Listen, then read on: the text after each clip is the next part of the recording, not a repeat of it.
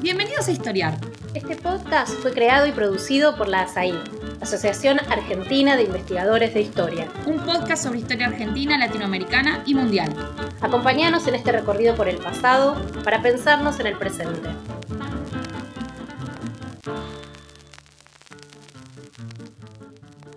Bienvenidos y bienvenidas a Historiar, el podcast de la Asociación Argentina de Investigadores en Historia.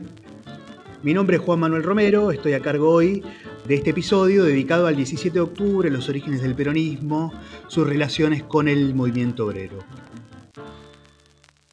Para esta conversación tan interesante nos acompañan dos especialistas muy reconocidos que paso a presentarles.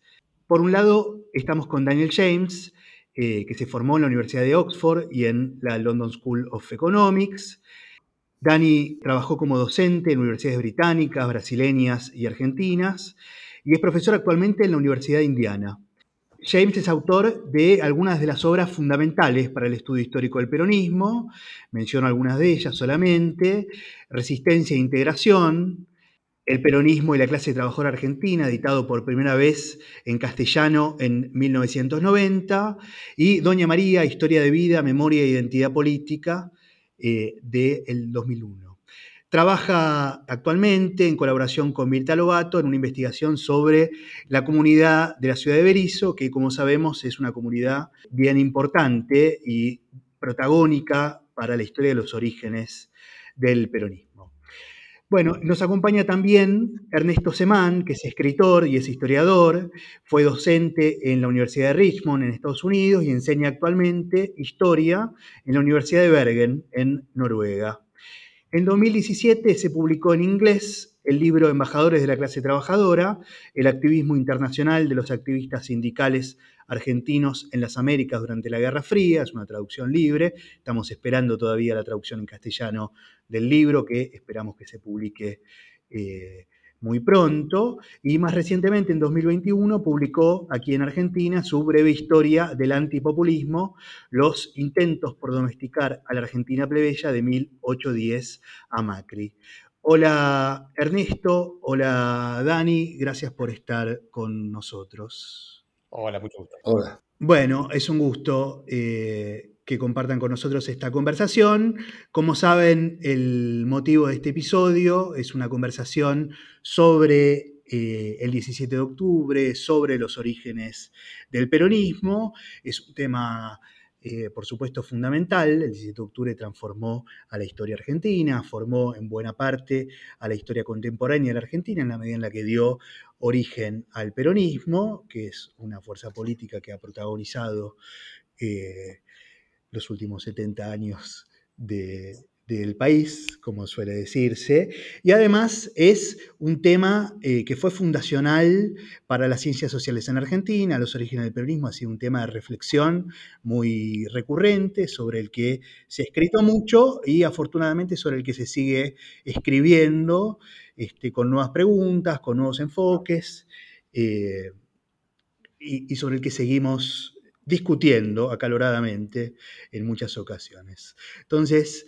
eh, lo, primero que me gustaría conversar con ustedes, que me gustaría que nos cuenten, es eh, un poquito cómo llegaron a interesarse por eh, el peronismo, por la clase trabajadora peronista, por los vínculos entre el peronismo y el movimiento sindical argentino, cuál fue el contexto en el que ustedes hicieron estas preguntas de investigación, en el que llegaron a construir estos temas, estas preguntas.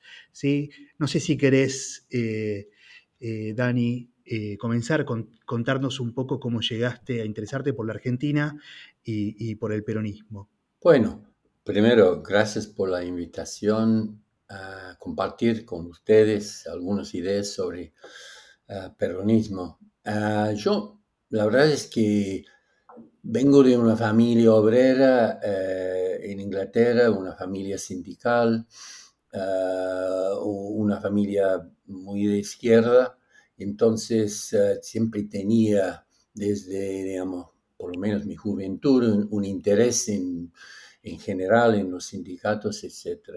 Entonces, eh, y voy a la universidad eh, en los fines de los 60 y en un momento cuando por lo menos en Inglaterra, digamos, la historia social marxista tenía dos, dos gigantes, eh, digamos, dos polos, digamos, uno Hobsbawm, obvio, y el otro Hippie Thompson.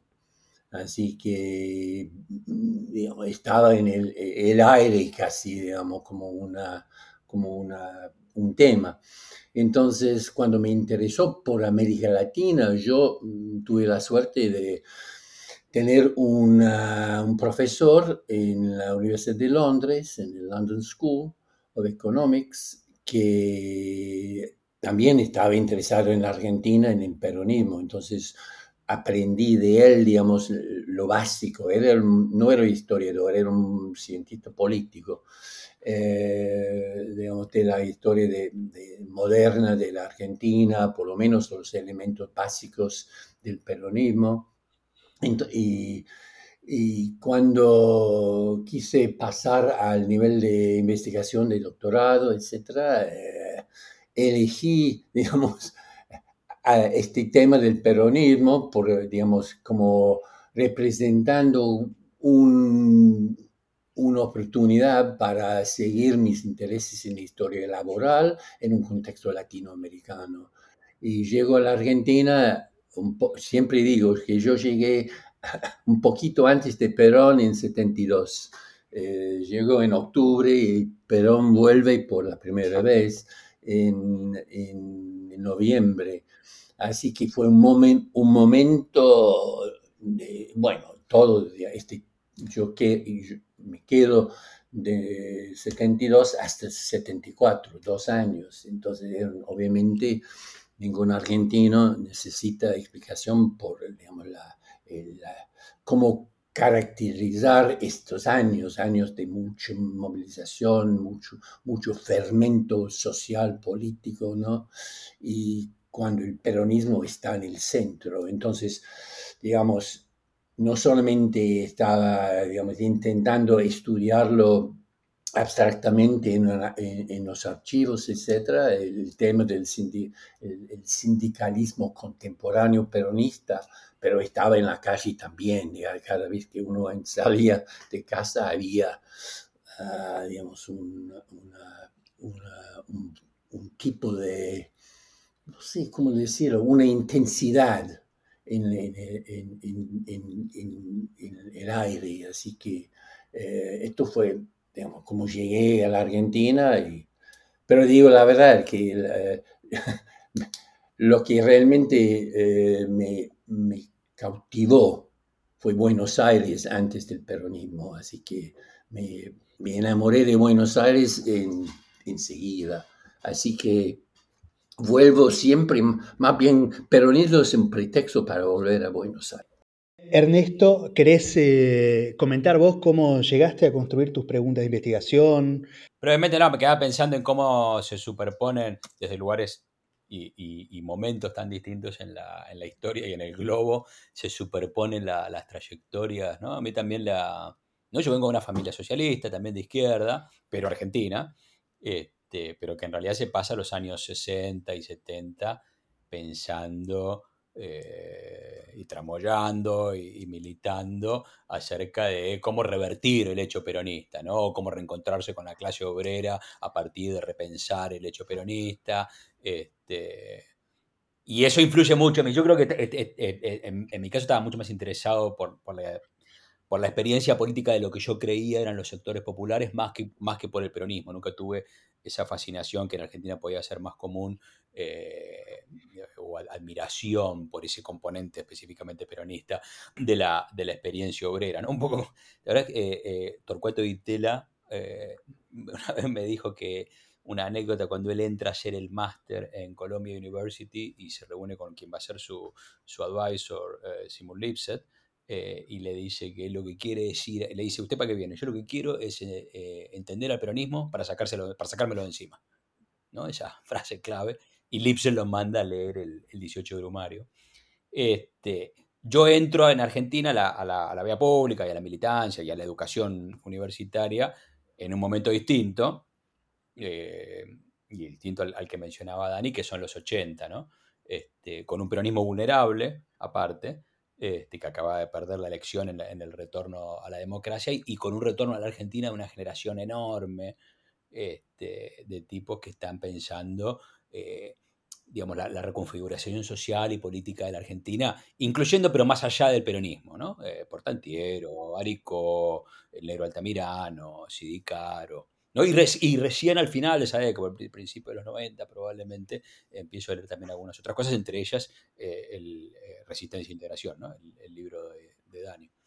Este, y después la casualidad, respecto a mi pregunta de investigación en relación al libro de, de, Embajadores de la Clase Obrera, quiso que ya mi trabajo de doctorado ocurriera cuando yo estaba afuera. Eh, Dani fue para la Argentina, yo me había ido este, y, vivía en Nueva York, ya había tenido unos años eh, de, contacto y de relación con el mundo, con el mundo diplomático. Y eso terminó, digamos, haciendo una especie de entrada por la puerta trasera a, lo que era mi, interés y, y, terminé haciendo, tratando de hacer una especie de, de, no sé, de historia social de la diplomacia peronista, ¿no? Una aproximación social a, donde podía ver, digamos, el, recorrido de los agregados obreros que, Perón había designado en las embajadas, este, no, tan solo en materia de lo que habían hecho en política exterior, sino en la, en la enorme transformación que, llegaba, que, significaba la llegada de estos tipos a la, Cancillería y la forma en la que ellos como activistas peronistas habían experimentado y recordaban y habían procesado la, experiencia peronista de la que habían sido parte. ¿no? Bien, vos hablabas recién del, mencionaste el hecho peronista, ¿no? Y estas discusiones que se daban entre los cientistas sociales de la década del 60. Entonces voy a una pregunta muy clásica eh, para hacerles y para empezar eh, a, discutir ya sobre la cuestión de los orígenes del peronismo, ¿no? pensando un poquito en esta escena que nos convoca, que es la del 17 de octubre, como disparador. Eh, el 17 de octubre es un acontecimiento fundamental, seguramente, eh, en la medida en la que representa, condensa muchos sentidos, ¿no? Y representa el momento de origen, el mito fundacional del peronismo. Fue, por un lado, un acontecimiento que transformó mucho de lo que venía ocurriendo y además se convirtió ¿no? en el mito de orígenes de una tradición política. ¿no? Entonces, lo primero es, ¿qué dirían ustedes que ocurrió efectivamente el 17 de octubre? ¿Qué cambió en, ese, en esas jornadas, ¿no? en esos días que van del, del 16 o, desde el 9, desde que Perón va preso a la isla Martín García, hasta su liberación y la convocatoria de elecciones, qué cambia en la relación entre el movimiento obrero y el Estado, entre el movimiento obrero y el peronismo, cómo entienden esa, esa coyuntura tan particular, tan analizada y tan cargada de sentido, eh, ubicada ahí en los orígenes del peronismo. Bueno, supongo que me toca a mí primero. Eh, bueno, cambio mucho. Lo que a mí me interesa ahora especialmente, digamos, son los, los cambios que, se han dado a través de los años en términos de la significación del, del 17, ¿no? que tiene poco que ver, digamos, bueno, no poco, pero tiene, a veces no tiene mucho que ver con los hechos históricos, digamos, que podemos, eh, uno puede, digamos, poner detalles eh, empíricos, históricos digamos, a través, eh, adicionales que, que, nos ayudan a entender un detalle otro del 17. Pero a mí me parece que, digamos, desde el punto de vista de, de los historiadores, del gremio de nosotros, digamos, eh, las preguntas interesantes tienen más que ver ahora con, con la significación del, peronismo, cómo ha quedado, qué sé yo, en el imaginario comunitario, en términos, digamos, de ciertas comunidades peronistas o de, en, términos del discurso histórico nacional en la Argentina, digamos, y cuáles son, esto, cuáles, son las diferencias ah, que, de esto. El otro día, por ejemplo, eh, a mí me interesa mucho, eh, especialmente en los, últimos tiempos, digamos, pensar más bien el, digamos, lo, el elemento simbólico discursivo del, peronismo en general.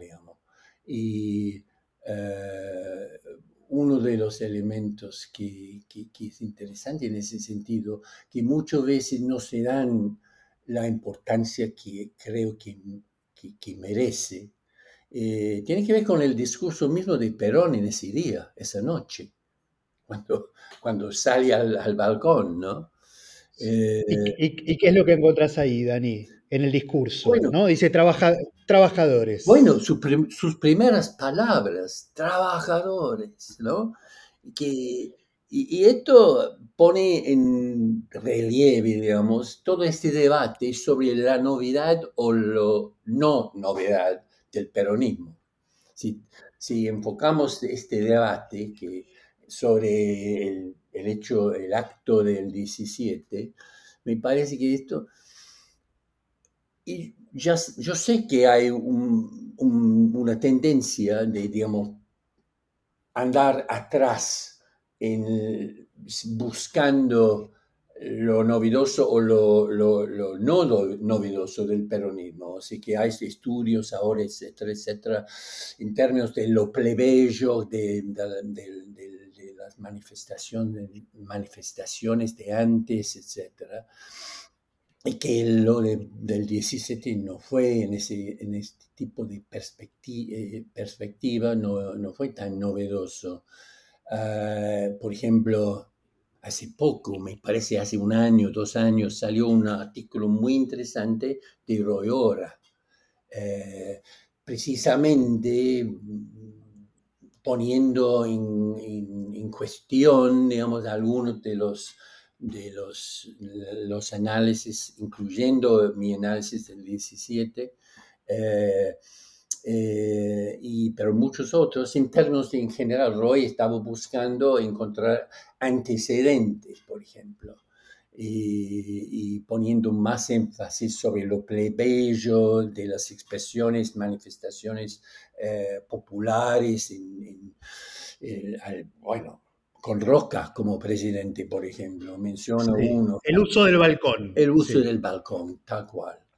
Eh, bueno, muy, muy interesante. Tengo algunas preguntas para Roy sobre esto, pero es para otro momento. Pero me Después lo contamos. Yo sigo con esa noción de que a pesar de lo, digamos, que lo, absolutamente correcto del intento de, encontrar otros, otros digamos, ah, raíces eh, o otras continuidades con, con las épocas anteriores, que hay algo fundamentalmente novedoso. Roca no sale al balcón y dice, trabajadores. Es algo básico, pero me parece importante, ¿no? En ese sentido. Y lo que, está haciendo cuando dice trabajadores, está nombrando, digamos, en términos de un laclao, por ejemplo, esto, es un, esto precisamente es un proceso de nombrar y está nombrando, nombrando y constituyendo en ese momento precisamente la clase obrera como categoría, por lo menos esto es su intento. Esto no implica que la, clase obrera no tiene identidad, no tiene categoría antes de Perón, o Perón no inventa eh, la clase obrera, no inventa su, presencia social, económica, etcétera, etcétera, política. Pero en este momento, desde el, balcón, el balcón como está, está interpelando esta masa que lo, enfrenta. Y lo está haciendo con propósitos bastante complicados, porque sabemos que antes de salir al balcón, la conversación con, con, con los generales, los, los- otros militares, era básicamente cómo acabar con esta manifestación enfrente. Entonces la prioridad, ¿cómo? ¿Cómo desarmar? Es, ¿Cómo desarmar esto? hay, que, hay que volver a casa, esto es lo que tiene que... Sí. Y el propio Perón no puede del todo desarmarlo, ¿no? Está un rato largo intentando hablarle a la plaza Con eh, ese- el y acallar el griterío. Claro, el, el En- grito de de años. es ¿dónde estuvo? Él no quiere decir. ¿Dónde estuvo? No quiero hablar, sí. no quiero hablar. Entonces, esto no es fascinante porque además muestra por la primera vez que esto no va, va a ser un proceso de dominación, digamos, ni discursivo ni, ni otro más. Es, es un va y viene entre, digamos, el, el, el- el líder que está por salir, digamos, de este, de este acto y la clase, esta masa que tiene. Pero es un diálogo, no es un monólogo. Al final, obviamente, eh, digamos, eh, se resuelve en términos eh, que quiere, que quiere Pe- Perón, digamos, pero digamos, es un... Pero, digamos, lo uso simplemente para decir que lo- los, los sentidos del peronismo, del, del 17, dentro del peronismo, dentro de... Obviamente cambian de época a época, de gobierno a gobierno, digamos. eh, y eh, sería interesante, aunque no, no lo tengo claro en mi propia cabeza, eh, pensar los cambios eh, que al- se han ocurrido en términos de la significación del, del 17, en términos de, durante el gobi- los go- gobiernos kirchneristas, digamos, la, la época kirchnerista, ¿cuáles son los cambios en la significación del, del, del- del- del 17? Te digo uno brevemente, hay un, en Berisso, eh, la, calle histórica básica que corre enfrente de los, de los, eh, frigoríficos, el 17 el- la calle Nueva York, eh, ahora tiene un, en los últimos años, tiene un nuevo, digamos, título, el kilómetro cero del peronismo, por, por supuestamente eh, su, rol como iniciador del, del todo el 17 de octubre. Por eso es el cero kil- kilómetros. Ahora, antes muy, muy brevemente, es un mito. el 17 de octubre. El 17 de octubre en Berisso no empezó en la calle Nueva York. Pero, digamos, no importa. En ese sentido, digamos, la, la- los- la mitología eh, es más importante eh, que un dato histórico real. ¿eh? Dani, Sí, y en, y en eso. ah, dale, dale, Ernesto. No, perdón, perdón. No, no, en eso pensaba, el, eh, perdón por referirme al, trabajo de mi, de mi colega acá, pero en eso el trabajo de, de Danny James es fundamental en, en- la concentración, en el foco, no solo en los artículos sobre el 17 de octubre, sino en, en resistencia e integración particularmente. Esa, esa introducción, el capítulo 1 de resistencia e integración, que no trata sobre el 17 de octubre, sino sobre eh, la llegada del peronismo y el gobierno peronista, eh, tiene una inmensidad de, de virtudes, pero, pero una de ellas es ese, ese constante volver a las, eh, las mitologías construidas en la experiencia, en el discurso sobre la experiencia de los propios trabajadores, ¿no? La mitología respecto al 17 de octubre, pero también en base a eso la mitología respecto de cómo habían vivido la década anterior, entonces, ¿qué es? Te, pones a revisar si los datos de desempleo y de salario real eran exactamente como la gente los percibía una década atrás, o, o aprecias la profundidad con la que ese momento se convierte en un parteaguas como para que la gente pudiera percibir la, la década anterior como infame, más allá de los datos que vos puedas construir para ver si lo era o no lo era, que obviamente hay elementos de sobra para decir que no era tan infame, digamos, en, el sentido de la, de la expansión de, poder adquisitivo de, la, y de industrialización de la clase obrera. Entonces, en ese sentido, el, 17 de octubre eh, tiene una dimensión que, es innegable. A mí, eh, a mí de, esa, de, esa, de ese carácter mitológico, una de las cosas que me interesan siempre es ver cómo, en parte quizás por ese origen mío alejado del peronismo, eh, los elementos que lo corren a Perón de, ese, de, esa, de, la centralidad de esa mitología. No, no, no solo esos, esos eh, cónclaves en las, en las horas previas sobre qué hacemos con estos tipos que están acá abajo. Este, a mí me fascina siempre, por ejemplo, digo por mencionar una cosa al, al margen de, de, todo lo que, lo que recién dijo Dani, la carta esa que, le que Perón le manda a Evita eh, el 14 de octubre, ¿no? que después descubre Feliz Luna, como 10, 15, 20 años después, este, en el cual le dice que, que hable con Farrell y que, que Mercante hablar con Farrell para que lo saquen de ahí, él pase a retiro y se vayan a vivir a Chubut, a una granja, no sé qué cosa. Este, el tipo no tiene idea en, sentidos fundamentales este, de aquello. Entonces, recién decíamos, bueno, Perón controló la situación de la plaza, controló el peronismo, Perón tres días antes de ese momento no tiene la más remota idea del lugar en el que él mismo está. Está pensando en retirarse, ¿verdad? sí.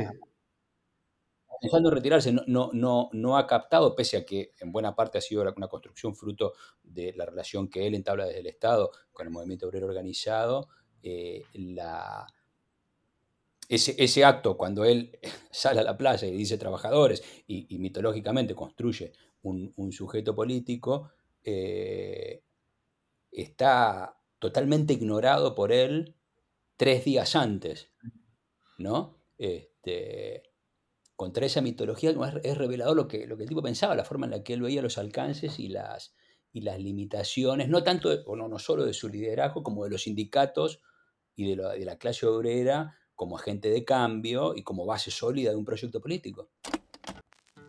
Este es el podcast de ASAI, la Asociación Argentina de Investigadores en Historia. Te invitamos a asociarte y a seguirnos en las redes, en Twitter, en Facebook, en Instagram. Podés encontrar toda la información sobre la asociación en nuestra página asai.org.ar. Te esperamos todos los sábados con un nuevo episodio de Historiar sobre los grandes temas de nuestro pasado, abordados por especialistas e historiadores profesionales de manera rigurosa y cordial. Seguimos con nuestro episodio de hoy.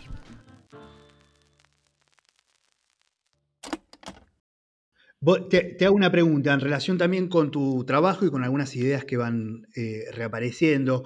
Vos, cuando mirás a estos cuerpos diplomáticos que el peronismo forma, eh, con trabajadores y activistas sindicales, que vienen de clase trabajadora. Digamos, ahí ves una novedad en términos de una política de Estado, un lugar para los trabajadores en el diseño de la política exterior que era inédita hasta ese momento. ¿no? Eso es una novedad que configura de algún modo también esta relación y estas nuevas prácticas entre esos sujetos que tenían un activismo previo, tenían una trayectoria política en el mundo del, activismo sindical eh, previo. No es que eh, nacen a la política con el peronismo, sino que traen sus propias tradiciones y el lugar que les otorga el peronismo. ¿Podés contar un poquito cómo, cómo ves eh, vos esa relación o esa dimensión de esta novedad Sí, y, está bien marcado en tu relato, como en la conversación que, tenías antes con, Dani, esa, esa, combinación necesaria entre, continuidad y ruptura. Son en muchos casos activistas sindicales eh, que llevan 5, 10, 15, 20 años eh, de activismo en Buenos Aires, en las provincias, en, el, interior, por fuera del peronismo, en la izquierda, en el anarquismo, en el socialismo, en el comunismo. Eh, pero que al mismo tiempo, junto a todo eso, eh, eh, no han tenido nunca la dimensión simbólica y real, en el, caso de sus experiencias personales, de pasar a ser parte activa del proceso de toma de decisiones, no solo en lo que afecta que sería lo propio de los sindicatos, a la situación de la clase obrera, sino la idea de que eh, la clase obrera tiene una capacidad de decir este, sobre lo que va a suceder en la nación, ¿no? su política impositiva, su educación o su, su, en este caso su, política exterior. Entonces, de pronto aparecen, a lo largo de la década, finalmente son 500 o 600 activistas este, que aún con su experiencia política son en muchos casos eh, gente tipos que no han llegado nunca en su vida a Buenos Aires, este, hasta el momento que llegan para los cursos de formación eh, para ser enviados al exterior y tres meses después están como representantes no solo de la Argentina, sino de ese proceso transformador que ellos mismos eh, corporizan en Washington y en Moscú este, y, en París.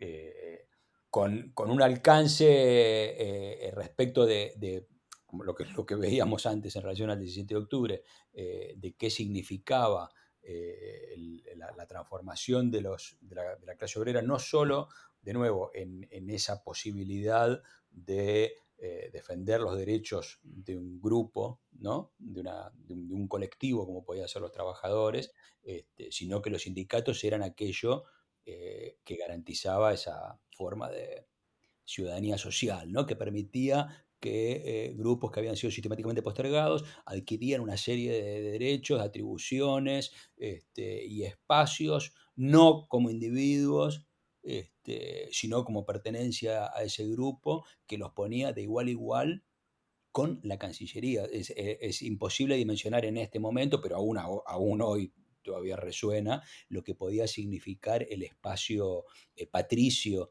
de las relaciones exteriores en un país como, como la Argentina, ¿no?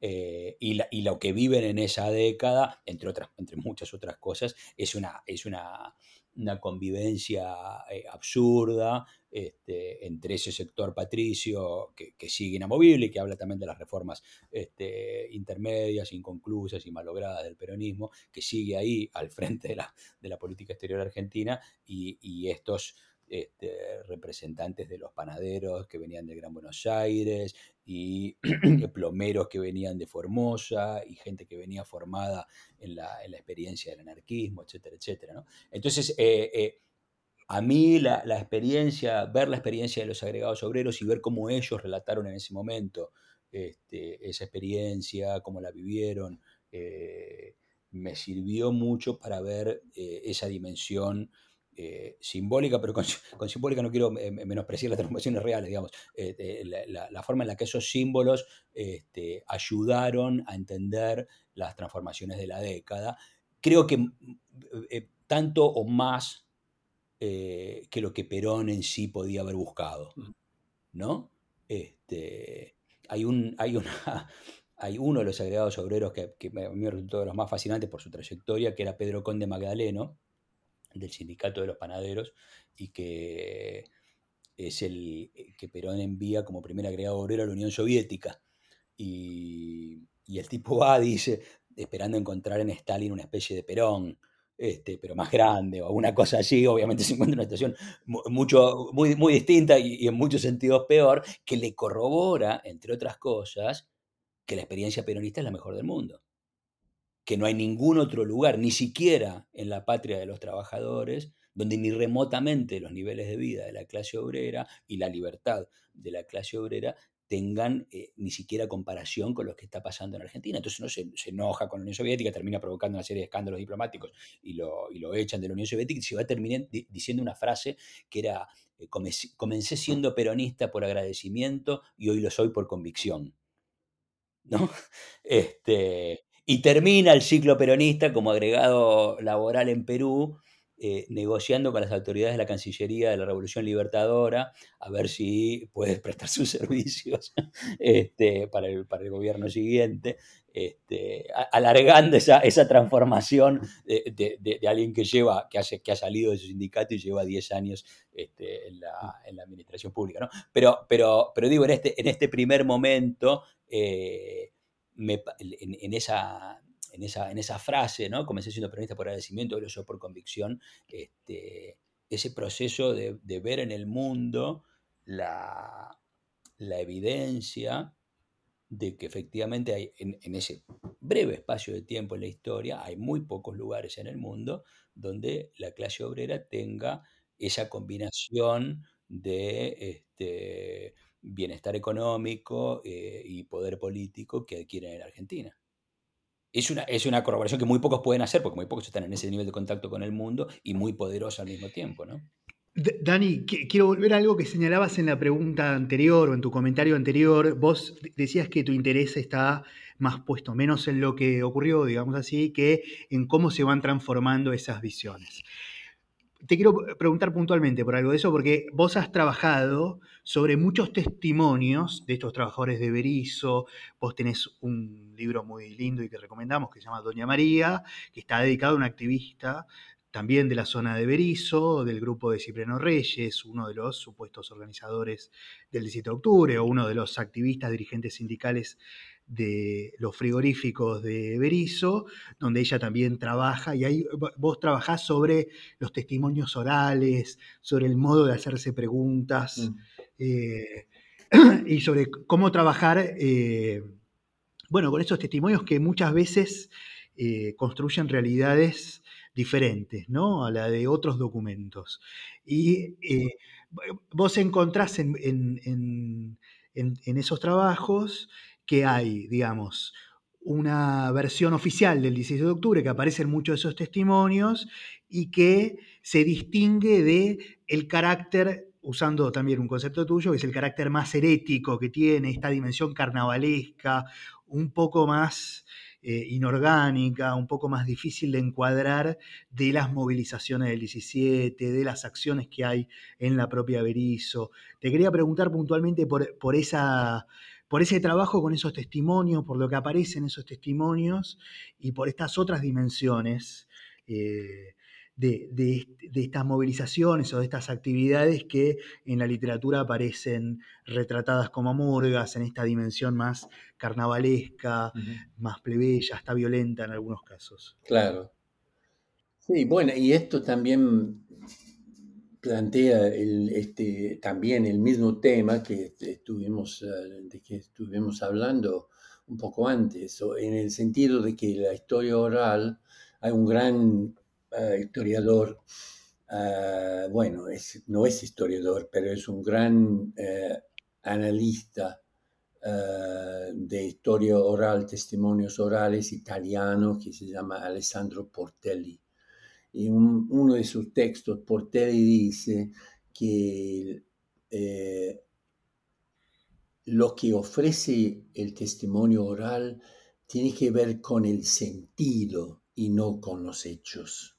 Muchas veces nosotros, los historiadores, cuando vamos a entrevistar a la gente, conocen mejor eh, la historia, los, los hechos que la gente que vamos a entrevistar, aunque ellos hubieran participado en los eventos, pero con la memoria y todo esto. Entonces, un poco de esto también, digamos, eh, lo que estamos buscando en el, la historia oral, eh, muchas veces la significación, el, el, sentido que tiene para, digamos, más íntimo, el sentido de la importancia que tiene en, en, la, en la, vida del, del, de la persona que estamos entrevistando. Y esto eh, surge con con el 17. Eh, en Berizo, por ejemplo, bueno, les cuento eh, algo que me pasó. Yo estuve, estuve viviendo en Berizo en 1995, justamente el 50 aniversario del 17. Y había, yo estaba allá viviendo allá en los meses anteriores al 17 y había entrevistado, pasando por las unidades básicas, varios de ellos, eh, entrevistado varios viejos que habían participado y en alguna forma en el 17. Entonces, eh, la gran mayoría de los obreros no habían llegado a Buenos Aires era muy difícil, no había transporte, quedan como 80 kilómetros de Buenos Aires y etcétera. La gran mayoría habían ido a La Plata y allá, yo baso este artículo sobre el 17, se basa sobre esto, digamos, lo, que pasó cuando, cuando están en La Plata durante el día. Algunos de los activistas, dirigentes, después con camiones o autos privados se van a, Buenos Aires para participar en, la Plaza de Mayo en, la noche. Y como el día del 17, yo voy a comprar los diarios y abro, creo que fue, puede ser página 12, no me acuerdo, creo que página 12, y veo todo hay una tapa, pero abriendo en las dos páginas centrales, habían entrevistas con cuatro viejos mm, de, la, de la primera hora del peronismo que habían participado. Y veo esos cuatro tipos. Yo había entrevistado a los cuatro. Ninguno había ido a, ver a, a Plaza de Mayo. Pero todos estaban contando porque la, la, la, la periodista de, del diario eh, había llegado, había preguntado en, la intendencia para algunos viejos y había ido a entrevistarlos, etcétera, etcétera, etcétera. Y los, los viejos habían entrado, habían asumido como su propia historia esta historia comunitaria de qué pasó ese día. Entonces, y después, y, entonces la, y, la periodista lo lleva en su auto por toda la ruta, recreando la ruta. Obviamente esos cuatro nunca habían pasado esa ruta. Y estaban en este bar allí a la esquina, en Avellaneda, habíamos quedado para comprar un sándwich, casi todo esto. Y fue todo no digo mentira, pero todo fue mitología, digamos, fue fantasía, digamos. Pero, digamos, esto en sí mismo es muy interesante. Después yo los, los enfrento, digo, pero ¿cómo es que ustedes aparecieron? Y cada uno me decía, bueno, se me fue la mano un poquito. habían entrado porque habían asumido esto como algo personal, algo propio, ¿no? Entonces, lo, digo también por los, peligros de la historia oral, digamos, hay que, hay que saber leer esto. Y uno de los asuntos que era muy difícil, eh, había que ir un poco leer entre líneas, eh, en, en términos de las entrevistas, en términos de estos eventos eh, sucesos de violencia, los pocos que había y todo esto. Eh, obviamente, hablando 50 años después, no era exactamente ilícito hablar de esto, digamos.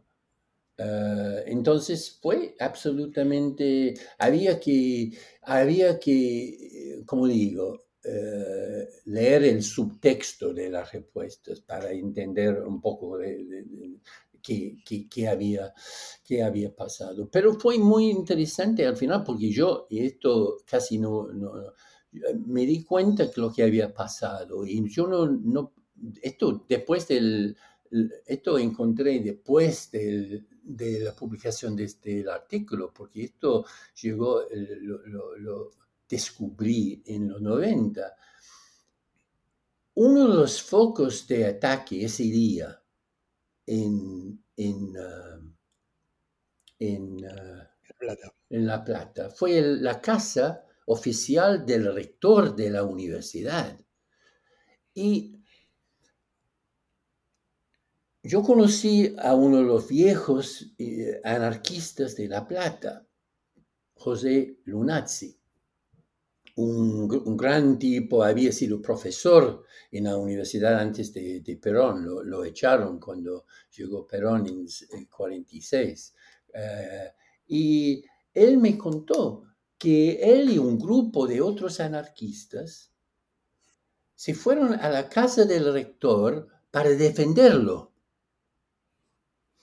Y, y me dice, y lo más insólito me dice, es que esos muchachos que estaban atacando. Nosotros habíamos el año anterior participado con ellos en las huelgas de los frigoríficos en Berizo. En ese día, o que es muy llamativo, ¿no? Este, es un punto divisorio, digamos, eh, que, que, no solamente el simbolismo de atacar, no, alpargatas sí, libros no, digamos, no solamente ese simbolismo de atacar en la casa del rector, pero también lo, lo del, del de, de, haber, eh, digamos, haber roto este, este, este, esta alianza posible, potencial entre sectores, ciertos, ciertos sectores de la izquierda. Y lo, lo, mismo obviamente pasó eh, con mucho más intensidad con los comunistas en, los frigoríficos de Benizo también. Esto fue un punto divisorio. Punto de ruptura. Eh, Ernesto, te hago una pregunta también retomando lo que estabas contando eh, antes. Te quería preguntar, eh, vos algo ya dijiste, hablando de la visión de estos agregados diplomáticos sindicales, pero ¿cómo interpretás, cómo evaluás vos la, naturaleza de esta experiencia peronista en un contexto más global o en el contexto americano eh, de la Guerra Fría, digamos, vos trabajás sobre esta visión democrática alternativa que propone el populismo y el peronismo como, como diseño, como modelo este, para, para, una visión nueva, digamos, de qué es la democracia, en qué consiste y que está en competencia. ¿Podés comentar algo sobre...?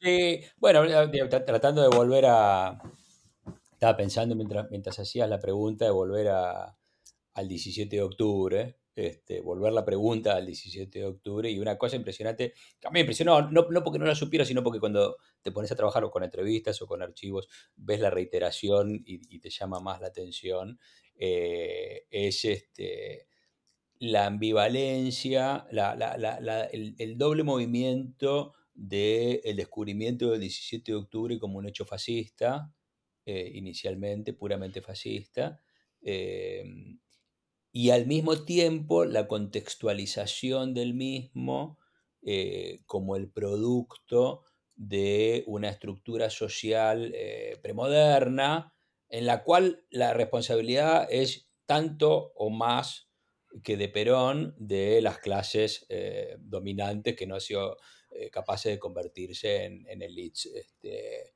en liberales, no sé cómo, cómo se puede llamar este, este, este invento de, de, clases que son capaces de llevar el país hacia una modernización ordenada, etcétera, etcétera. Entonces, la, el, el 17, hay, hay, un cable de la embajada norteamericana del 17 de octubre mismo, del que estaba a cargo la embajada cuando se va a Braden, que es eh, Cabot, este, que dice eso, ¿no? Este es, este es, esta es la marcha sobre Roma, este, pero dice de inmediato, dice, eh, si esto sigue así, eh, Perón va camino a convertirse en el líder de una revolución social. Esto en sí, dice algo por el estilo, estoy haciendo un, fraseo libre, esto en sí no es malo, contando los niveles de desigualdad y pobreza este, que, hay en la, que hay en la Argentina, lo malo es que sea un dictador fascista el que lo esté llevando adelante. Esa primera impresión este, eh, ahí, desde la Embajada de Estados Unidos, a horas de que esté ocurriendo el, hecho, el decreto está enviado el 18, este, es una especie de, huella que va a terminar siendo muy, muy fundacional. Vos ves eh, la, reiteración de ese, de ese, discurso y de esa ambivalencia, de esa denuncia a las pocas palabras tan utilizadas, tan compartidas universalmente eh, en esos años como la oligarquía. ¿no? El PC en Argentina, el peronismo, la embajada norteamericana, los sindicatos este, de Estados Unidos, todos concurren en distintos momentos, en semanas, no estoy diciendo mucho más, en denunciar, en ver este, enfrente, coincidentemente con la creación mítica de la década infame, a una, a una élite dirigente incapaz, dispendiosa, este, en el cual Argentina no crece este, fruto de que, esta, de que este grupo, en lugar de invertir en industrializar y modernizar, gasta en tirar manteca al techo, llevar sus vacas a los barcos, etcétera, etcétera. Toda, toda esa serie de metodologizaciones.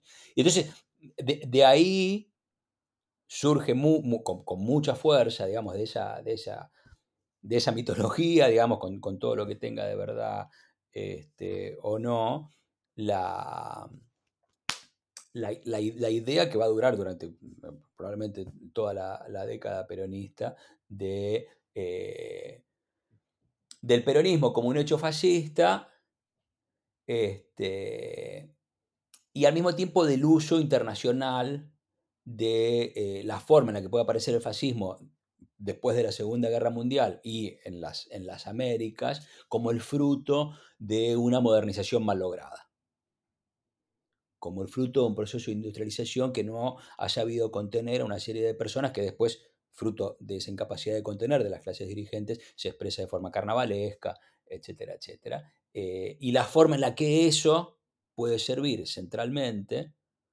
como lección, como insumo, este, como, como imagen para trabajar en visiones políticas domésticas en otros lugares, sobre todo en Estados Unidos. ¿no? Lo que ¿cómo se llama? Lo que Eldon eh, Kenworthy, el, sociólogo, decía que el peronismo es el, caso eh, poco conocido que se ajusta a los requerimientos de la teoría para impartir una idea de universalidad sobre un hecho específico. Ese hecho eh, universal era que las clases obreras, este, removidas aceleradamente de su condición tradicional, este, de su origen agrario, de su inexperiencia política, este, eran estas, bueno, que, que están y discuten en resistencia e integración, eh, eran esta masa disponible este, eh, dispuesta ahí a ser manipulada por un líder demagogo que les ofreciera este, beneficios inmediatos pero, pero, insustentables, etcétera, etcétera. Entonces ahí la Argentina no va, no va a crecer, pero ya no porque eh, la oligarquía este, no invierte en producir, sino porque los obreros este, gastan en lugar de ahorrar. ¿No? Este, y en, en, el, en, el, en, el, centro sigue estando, sigue estando siempre eh, el problema de la, de la improductividad, la, la, cosa de la Argentina premoderna porque es, porque es improductiva. Ese, es, es, esas huellas que salen del, del 17 de octubre, eh, por un lado, marcan la mirada de lo que va a ser el, el, el peronismo afuera. El, la denuncia en términos explícitos, pero, también en términos figurados del peronismo como un hecho fascista, eh, es, es, llamativamente homogénea, desde los sindicatos trotskistas este, hasta, hasta la propia embajada, es un coro este, disonante y al mismo tiempo uniforme este, en, en, ver esa, en ver esa escena como un, como un desarreglo de una, de una modernidad que ha ido para, para otro lado. Y eso recién explota me imagino que eso es una incubadora también de sentidos que explota en mil ideas distintas y contrapuestas entre sí, recién en la década siguiente, cuando tras el derrocamiento de Perón, tanto en Argentina como, como en el exterior. ¿no? Yo diría dos, dos, cositas para seguir lo que acabas de, de, decir. Eh, un ejemplo del, del peso de, esta imagen del, Perón como fascista, peronismo como un movimiento fascista, es que mi viejo, que era un metalúrgico comunista, cuando yo me intereso a los fines de 60, las primeras cosas que, cuando la primera discusión que yo tengo con él, hablando una vez volviendo a casa, bueno, que, bueno, estoy, voy a seguir este, este tema para la tesis. Y me dice, a ver, pero, Perón es un fascista, ¿no? En serio, esto es 70, 71. Y él obviamente ya, esto venía de Argentina y como tal no sabía nada, pero la idea de Perón como fascista fue de los textos comunistas, los diarios comunistas, etc. ¿no? Es una cosa que... Y yo diría, siguiendo tu, tu, punto, que me interesa también, este punto de, digamos, de, está bien, Ken, Ken, Kensworth, Eldon Kensworth. Eh, Pero obviamente esto tiene un eco muy fuerte en Argentina, este, este, esta idea de la Argentina patológica, como un caso patológico. En Germany, al final todo, digamos, este, la, la, escuela de Germani, eh, como llamarlo de, alguna forma, digamos, un poco está, ahora Germani es cuidadoso en, usar la palabra fascista, a veces lo hace. En distinguir, pero digamos, en términos eh, digamos, generales, eh, digamos, esto es el, la, la, la, pregunta que tienen, que la cuestión que, que domina, digamos, que, por, cuál, por qué este, este, este desarrollo o, subdesarrollo atípico, ¿no? En el caso argentino. Entonces, de, detrás. Eh, el problema que a mí me interesa, no sé si vamos a seguir o, sigo con, un poco de Germani. A mí me interesa la figura. Tenemos un minutito para cerrar con, con la figura de Germani, si querés, eh, Dani. contemos en general que Germani fue un sociólogo italiano, que es el fundador de la sociología en la Argentina, que venía de una militancia antifascista, mm. ¿no? Y que es uno de los promotores de las primeras interpretaciones del peronismo y de las visiones más discutidas, que las, la historiografía más reciente o en adelante empezó a, discutir. Pero el, debate original parte de las propias intervenciones de eh, Germani, que es lo que vos estás reponiendo, ¿no? Tal cual, tal cual. Gracias por la, contextualización. Eh, eh, el otro elemento personal para Germani es que había, era italiano, que había, había eh, digamos, vivido en la Italia de Mussolini, la Italia fascista, así que obviamente eh, esto, esa experiencia lo marcó. pero no, yo digo es una figura, una figura olvidada, yo diría, no sé mm, si ustedes están de acuerdo, pero ah, para mí es un poco olvidado. Y lo interesante con Germani para mí es que es una mezcla, digamos, tiene cosas muy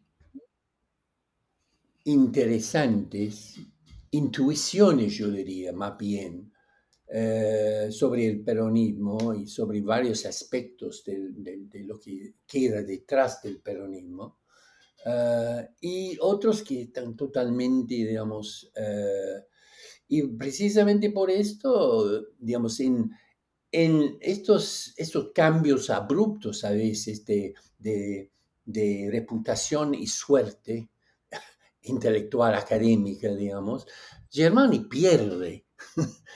Ya por lo menos, eh, y es claro, un poco, muere en los 70, pero digamos, perdió la, la batalla digamos, sobre las interpretaciones del peronismo, pierde la batalla.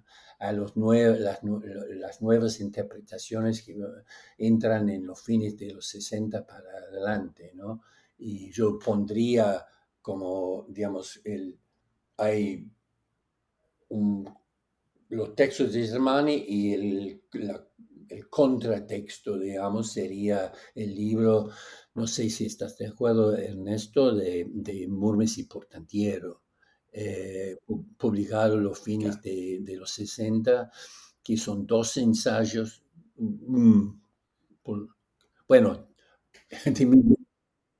también problemáticos en sus propios términos. Y, eh, que básicamente sin confrontarlo directamente demasiado a Germani.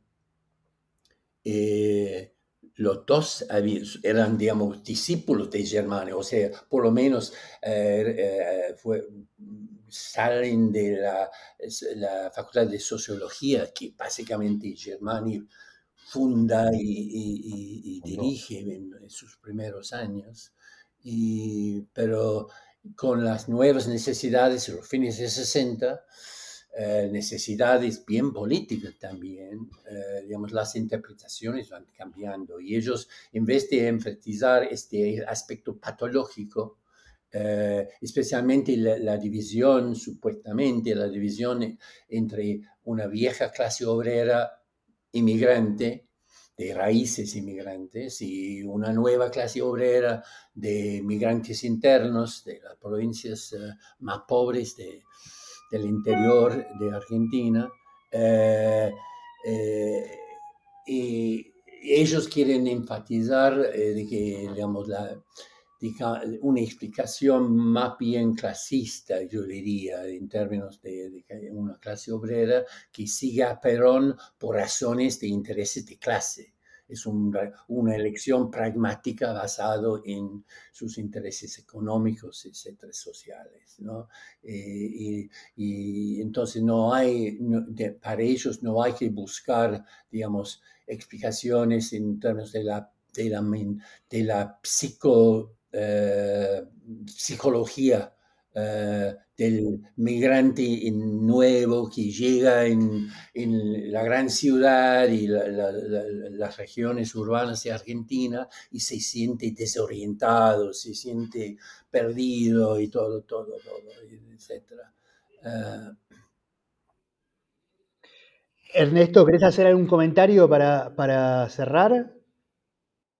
Sí, no, bueno, muy, brevemente, este, eh, hay, algo de, de, todo esto que vos decís que daría la impresión que Germani lo tiene, como diría Menem, impectore, ¿no? Que en algún momento, cuando discute justamente que el peronismo no es fascista, dice, bueno, eh, no es solo como era el plato de lentejas, ¿no?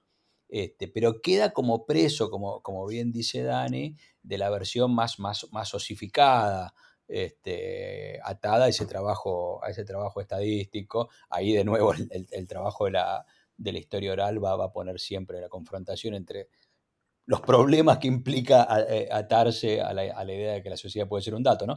Este, yo lo que, lo que diría, que, probablemente Dari no lo va a decir así, yo creo que si hay una sucesión de, de trabajos a lo largo de las décadas que desmantelan este, ese, ese, esquema de Germani para abrir una, mirada de los orígenes del peronismo en todo su potencial, es primero el trabajo de Murmis y Portantiero, eh, quizás después, eh, un, tiempo después, el trabajo de Juan Carlos Torres, que es, una que es un, trabajo muy, muy bueno de entrevistas a activistas sindicales, donde se ve que los tipos que siguen a Perón no eran inexpertos, no eran recién llegados, este, no estaban engañados, etcétera, etcétera. Este, y después, cronológicamente hablando, el libro Recientes de Integración, donde eso es puesto de nuevo. Eh, yo no puedo, no hay manera de sobredimensionar la, capacidad de condensación que esas primeras 33 páginas de resistencia e integración sobre la historia del periodismo tienen para ver eh, no solo las transformaciones este, que ocurren durante el periodo, sino la, forma en la que son eh, experimentadas eh, por quienes las protagonizan eh, como activistas o como, como miembros de la, de la, clase obrera. Este, de, pronto, fruto de mucho trabajo, obviamente, eh, las respuestas aparecen con una simpleza demoledora. No, bueno, seguían porque obtenían beneficios. Este, algunos eran materiales, otros eran simbólicos, otros eran menos materiales pero simbólicamente poderosos. Eran bastante simples, más o menos lo mismo que hacen los odontólogos, los arquitectos, los empresarios, los historiadores. Este, y aparece una forma demoledoramente simple que, que, evidentemente, volviendo al, principio, algo de eso, algo de ese efecto arrasador de la, de la experiencia, eh, se, se intuye en, la, en esa plaza del 17, ¿no? Y se proyecta en el tiempo. Bueno, invitamos entonces a nuestros oyentes a volver a los libros, a leer el libro de Dani, Resistencia e Integración, a leer La breve historia del antipopulismo de Ernesto Semán. Y les agradecemos eh, muchísimo la participación. Gracias a vos. Gracias a vos. Gracias. Fue muy rica la conversación, esperamos que eh, se lo hayan pasado bien y le decimos a eh, los oyentes, las oyentes que esperen un episodio nuevo la próxima semana este, por el mismo canal. Muchas gracias. Gracias, Dani.